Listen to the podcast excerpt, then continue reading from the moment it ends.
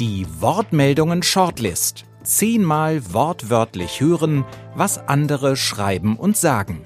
Ich bin Gesa Ufer und Sie hören Folge 9 mit Isabella Straub. Jahrgang 1968 lebt die gebürtige Wienerin heute in Klagenfurt und arbeitet nach Jahren als Journalistin, Texterin und Schreibtrainerin inzwischen hauptberuflich und vielfach preisgekrönt als Autorin. In ihrem Wortmeldungen-Text Bis es still wird lässt Isabella Straub Rashid, einen Paketfahrer mit marokkanischen Wurzeln, einen neuen Kollegen einarbeiten, den abgebrochenen Ethnologiestudenten Jojo. Aus der Zweckgemeinschaft der beiden Außenseiter wird eine tiefgründige Begegnung, die viel über Liebe, Freundschaft und Einsamkeit erzählt. Was die beiden ungleichen Männer verbindet, erklärt Isabella Straub so. Es verbindet die beiden doch so etwas wie eine Hoffnung auf eine bessere Zukunft. Und äh, wie ich mir überlegt habe, was soll ich, was für ein Thema kocht in mir in Zeiten der Pandemie, habe ich mir gedacht, das passt eigentlich, weil wir alle Teil sind dieses Systems, dieses ausbeuterischen Systems. Was ich aber zeigen wollte, sind nicht nur die elenden Seiten dieses Jobs, sondern da keimt auch so etwas wie eine Hoffnung auf eine bessere Zukunft. Das heißt, Rashid stellt sich vor, dass er sich selber mal selbstständig macht äh, und Jojo, das weiß man da noch nicht genau, aber hat sicher auch eine Vorstellung davon, dass, also das ist nicht das Ende, sondern das ist der Beginn von etwas Neuem. Es ist in gewisser Weise auch der Beginn einer Freundschaft und wir nehmen dabei den Blick des Paketfahrers Rashid ein. Der ist schnell, der ist rasant, der fasst im Grunde die Welt im Slang von Deutschrappern zwischen Rauchen, was bei Rashid Lungenbräunen heißt, und sich mit Videospielen wegballern, macht dieser Rashid auf dicke Hose. Er ist sich sicher, dass er die Alpha-Genetik besitzt, dass er Bossblut hat, die Königsaura. Dabei ist er eigentlich auch ganz klein und traurig. Wo haben Sie all diese tollen Worte her? Also ich habe mich ein paar Tage lang wirklich versucht, in diesen Kopf hineinzuversetzen in diesen jungen Menschen, der ist 24, der Rashid. Also das ist wirklich eine ganz, also Generation quasi meines Sohnes.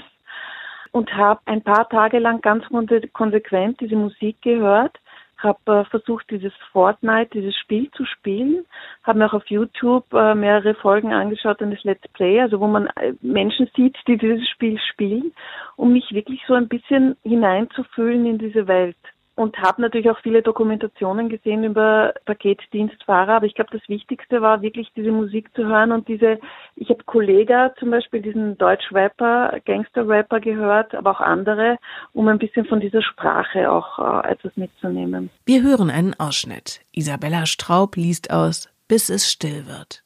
Rashid hat übelst Hunger. Ist zwar erst elf, aber 15 Minuten Pause sind heute drin. Im Glutamatpalast an der Siriusstraße bestellen sie Eiernudeln, die sie mit dem Löffel reinstopfen. 5,50 Top-Preis. Jojo sagt, dass er studiert hat, aber keinen Job findet. Rashid hat gleich geahnt, dass mit dem was gröber nicht stimmt. Den Hintern auf der Uni platt gesessen, epic fail. Das hat er jetzt davon.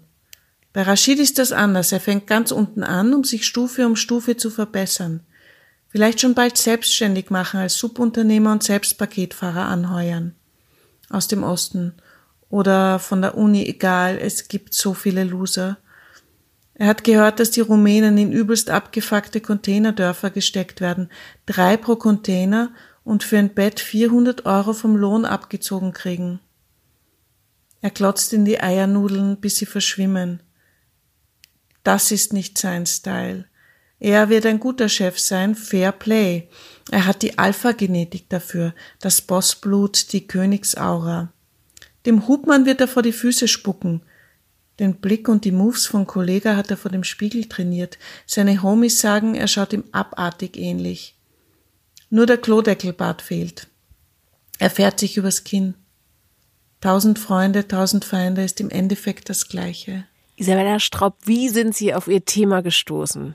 Wir sind ja alle, alle Teil dieses Systems. Wir profitieren von diesen Paketfahrern, die uns unsere Dinge bringen, äh, die wir im Internet bestellt haben. Und äh, gerade in der Pandemie ist das eine Branche, die profitiert. Äh, das sind quasi Gewinner, aber jemand zahlt den Preis und das sind die jungen Paketfahrer. Jeder ist betroffen, also jeder profitiert. Und mich hat interessiert, wer sind diejenigen, die letztlich dafür bezahlen und so bin ich auf dieses Thema gekommen. Wie kann Literatur helfen, die Welt zu einem besseren Ort zu machen? Also ich glaube persönlich nicht, dass Literatur die Kraft hat, eine Gesellschaft an sich zu verändern. Allerdings hat sie die Kraft, das Leben eines jeden Einzelnen zu verändern. Und das gilt ja für jede Art von Kunst. Für jeden Kunstrezipienten, das heißt auch für jeden Leser, äh, macht Literatur die Welt zu einem besseren Ort.